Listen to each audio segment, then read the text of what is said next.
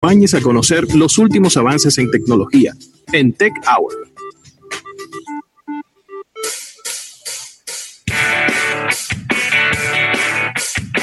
Bueno, abróchense los cinturones, abróchense los cinturones, porque aquí está Isaac Ramírez, que viene duro y curvero en el día de hoy, en esta sección de Tech Hours, porque...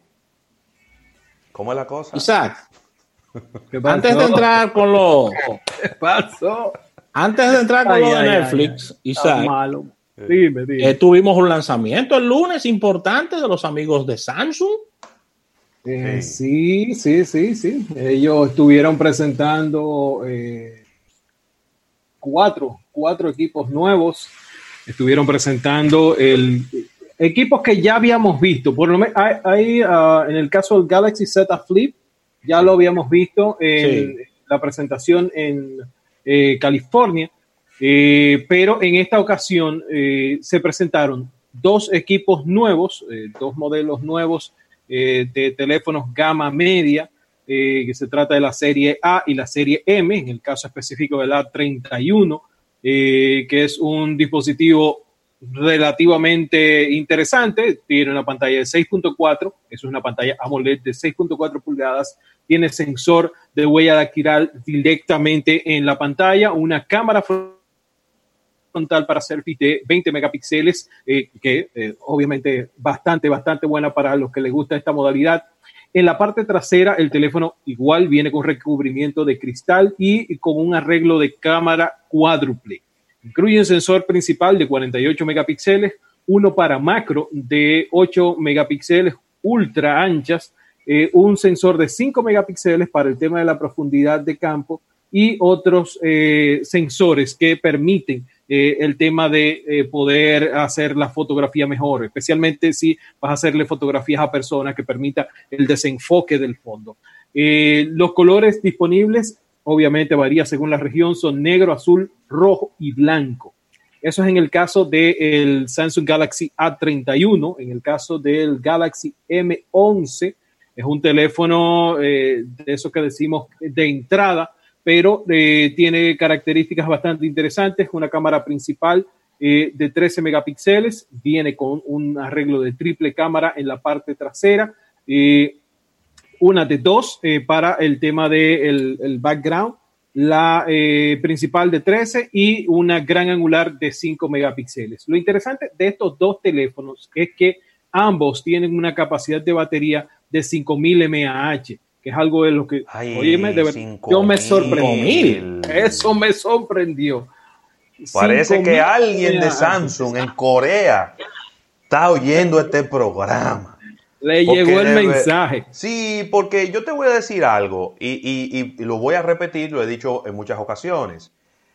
No es que si una persona quiere sacrificar batería por el tamaño y peso de un celular, no es que los fabricantes no se lo den y yo estoy completamente de acuerdo con que haya teléfonos finos, livianos, aunque tú tengas que sacrificar un poquito de la batería. Pero asimismo, yo creo que del otro lado, las- los fabricantes, de lo- los principales fabricantes del mundo, también tienen que decir, bueno, pero déjame yo lanzar un teléfono que tenga mucha batería, aunque sacrifiquemos el grosor del teléfono y el peso del teléfono. Y yo creo Así que hay es. gente que valoraría, ¿no? Tener un teléfono de 5.500, de 6.000, 5.000 de bueno, ¿no? Y, y- y 5.000 de felicitamos- bueno. y felicitamos a Samsung. Pero, ¿por qué no? Vamos a mover un teléfono de 6.000 miliamperios que tú digas, a mí no me importa que ese teléfono pese ni que esté grueso, porque total lo que vaya adentro de una cartera o es una flota, que yo se la voy a entregar a un empleado y que él puede durar tres días sin cargar el teléfono. Algo así, ¿no? Exacta- exactamente. Esa, esa es la idea. Yo creo que el segmento en el que ellos están trabajando ahora precisamente eh, les, les va muy bien, les va muy bien. Tienen seguimos- competencia. Tienen Y seguimos viendo la tendencia, Isaac, de que teléfonos de, teléfonos de gama media con prestaciones de gama alta, ¿eh? Claro. Bueno, estábamos hablando de una cámara de 48 megapíxeles que realmente resuelve muy bien el arreglo que a mí me gusta, que es el- el- la, la normal, la cámara normal en alta y una cámara secundaria que sea un gran angular, que es el, de los 5 megapíxeles, y otra cámara adicional que permita eh, evaluar el, cuál es la distancia entre el objetivo y el fondo. Eh, y eso de verdad eh, crea una muy buena sensación en términos de, fotografía.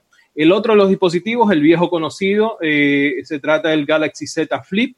Es un teléfono que ellos lograron hacer clamshell, como se le dicen, de, abre y cierra, eh, que en su momento se pensaba que iba a ser la competencia del Motorola Razr. Sencillamente el Motorola Razr no les dio ni por los tobillos, como dicen eh, popularmente, porque estamos hablando de un teléfono que es 100% un flagship en un formato completamente diferente.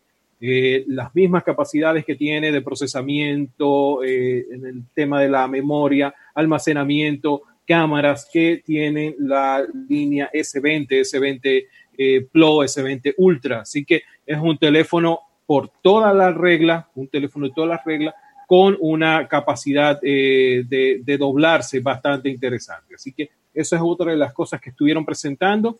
Y el cuarto dispositivo se trata de un televisor de un televisor llamado Serif, que eh, es, ese televisor es bien raro, es como si lo hubiera hecho IKEA, de verdad es como... Eso te iba a decir, me parece como un mueble. Parece como ¿Pero un mueble. Explícame eso. Oye, el televisor parece un mueble, viene con cuatro patas, o sea, el televisor viene con una forma muy peculiar, eh, un marco completamente diferente a lo que normalmente los televisores se enfocan en quitar los marcos y en hacer que el, televisor esté como si eh, pareciera flotando en el aire. Pues en este caso lo que ellos hicieron fue crear estos marcos eh, y entonces el televisor parece parte del mobiliario que tú tienes en la casa. Se integra perfectamente con él y una de las cosas que puedes hacer es que viene con la tecnología que permite cuando tú no lo estás viendo convertirlo en una especie de cuadro que estaría presentando uh. fotografías, que estaría presentando, por ejemplo, colecciones de arte de diferentes museos, etcétera. Lo quizás interesante que vi es que es compatible con eh, todos los asistentes virtuales, incluyendo Siri, incluyéndose a Alexa e incluyendo Google Assistant.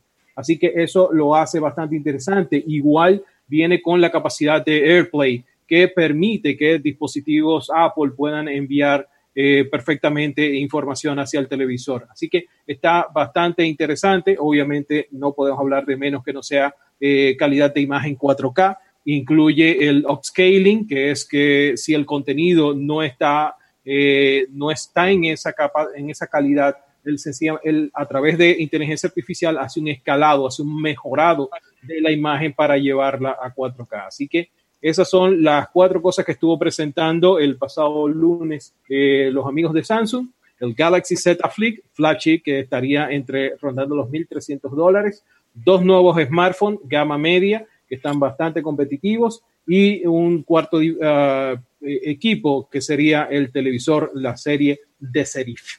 Mira, eh, quizás un, lanzamiento ya para cerrar, Ravel, un lanzamiento estratégico también, porque todo el tema de conversación en los últimos 10 días con relación a tecnología había sido Apple y este lanzamiento de, este celular, el, más económico de su historia. Entonces Samsung viene con, este lanzamiento aquí como, como fuera de tiempo, como que no lo esperábamos, y, para mover un poco la conversación hacia ellos. Claro, recuérdate que, en Latinoamérica, ¿eh? Exacto, eso te iba a decir. Recuérdate que eh, en teoría están en tiempo están en tiempo porque este es el tiempo donde lo que se presentó en enero o se presentó, por ejemplo, o se presentaba en Mobile World Congress en febrero, estaría llegando a nosotros. Normalmente son 45 días eh, eh, la ventana que hay, así que eh, básicamente están en tiempo, pero se meten perfectamente dentro de la conversación de hacerle sombra un poco a este nuevo dispositivo de los amigos de Apple. Claro, mira, quiero enviarle un saludo a Luis Sena, eh, nuestro gran amigo Luis Sena, directamente desde Barcelona, que, se me cuide. está siguiéndonos a través de YouTube, eh, y dice que por la batería es que Xiaomi está vendiendo muchos móviles. Y dice también que su Asus es de 5000 miliamperios y que por eso lo compró, porque es molesto estar cargando diario. ha sabido durar hasta cuatro días sin cargar el teléfono. Ahí está. Ese yo creo que es un, nicho en el mercado que cada vez va a crecer más. Eh, porque no, que no se oiga como algo. Porque mira, Luisena está diciendo que no le gusta cargar el teléfono. Pero yo siento que quizá como que las damas son las más propensas a olvidarse de cargar el teléfono en la noche. Sobre todo como porque tienen muchas cosas, ¿no? Tienen que estar pendientes de los niños, tienen que estar pendientes de ponerse unas cremas en la cara y unas cosas antes de acotarse. Entonces, se le olvida, Isaac. Isaac, se le olvida. Pero es que se, le olvida, se le olvida. ¿eh? Dejan el teléfono y no lo cargan. O se duermen viendo algo y dejan el teléfono en la cama. Exactamente, o están muy cansadas porque estaban cocinando, porque estaban bregando con algo en la casa. Trabajando, paja. Claro, entonces se le olvida poner a cargar el teléfono. Quizá a mí es muy difícil que se me olvide. De hecho, esas son las cosas como que yo hago como cuando ya me preparo para dormir. Lo primero que hago es déjame poner a cargar todas estas cositas que, para que mañana estén toditas cargadas. Y yo creo que eso sería un valor, porque también las damas no son las que llevan los teléfonos en los bolsillos. No. Lo echan en una cartera, entonces a ella no le pesa. Si un teléfono va a pesar 192 gramos, va a pesar 217 gramos, eso no es importante para ellas. Porque ya la cartera tiene un peso de todas las cosas que ellas cargan, su monedero, todas las cosas que ellas utilizan. Ellas están acostumbradas. ¿eh? Inclusive hay mujeres ejecutivas que usan unas carteras grandes para meter la portátil ahí adentro también. Ahí sí. De manera que nada más tenga que cargar un solo bulto. Ahí sí. Entonces, ¿qué? ¿Que, va a pesar 5 eh, onzas más el teléfono? ¿Cuál es el problema? No, no, tengo problema con eso. Así mismo, así mismo. Mira, eh, antes de que hablemos de Netflix, recuérdense que la semana pasada habíamos hablado de eh, Motorola, que pudiera, estar, ah, podría haber estado presentando un teléfono para esta semana. Y precisamente eh, un flagship, que era algo de lo que se había estado hablando. Bueno, pues finalmente llegó el día. Se trata del Motorola Edge Plus. Estamos hablando de 999 dólares. ¿Cómo? O sea, un Motorola, de mil, un Motorola de mil dólares. un Motorola de mil dólares. Un Motorola de mil ¿Y tenemos las especificaciones? Vamos para allá, vamos para allá. Mira, estamos hablando de, obviamente, 5G. Va a venir con eh, DDR5 en la memoria RAM. Eh, almacenamiento, y los que saben, va USF 3.0. Eso es un almacenamiento súper rápido que básicamente tú puedes utilizar en tiempo real el teléfono como si fuera un disco duro y, digitalizar cosas y hacer una cantidad de, de, cosas muy, muy rápidas. Cámara de 108 megapíxeles, que era algo de lo que habíamos estado hablando, precisamente ellos aprovechando el tema de eh, la incorporación del nuevo procesador de Snapdragon de Qualcomm, iban a poder subir a 108 megapíxeles. Hablamos de una pantalla OLED Full HD Plus de 6.7 pulgadas. Viene con una capacidad de actualización, de refrescamiento de 90 Hz. Y eh, viene también en tema de los colores HDR Plus. O sea, tiene todo, todo en términos de equipamiento. Muy, muy bien equipado y de verdad viene a competir eh, de tú a tú.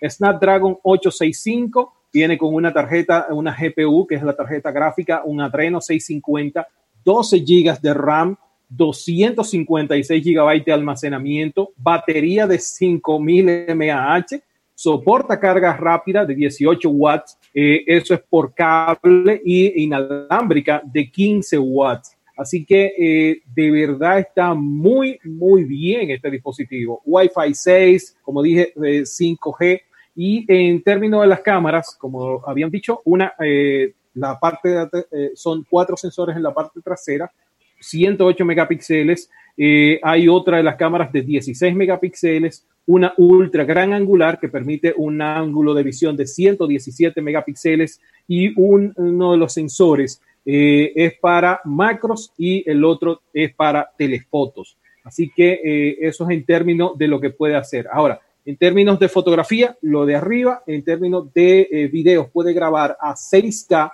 en una resolución de 30 frames por segundo. Como 6K. Y, ese número. Pues habíamos oído 4K y habíamos oído 8K, pero no habíamos oído como 6K, ¿no? Como que... Me imagino que ese es el intermedio, permite una menos force para el equipo. También está el tamaño, el, tema del tamaño que sale el archivo final. Así que sí, sí, por ahí anda. Creo que el, Sony también viene en una, una resolución de, de 6K. Mira, Isaac, vamos a un break comercial bien cortito. Cuando regresemos seguimos hablando contigo de todos estos lanzamientos. Y eh, así que no se muevan, que estamos en almuerzo de negocios y hoy es miércoles de Tech Hours.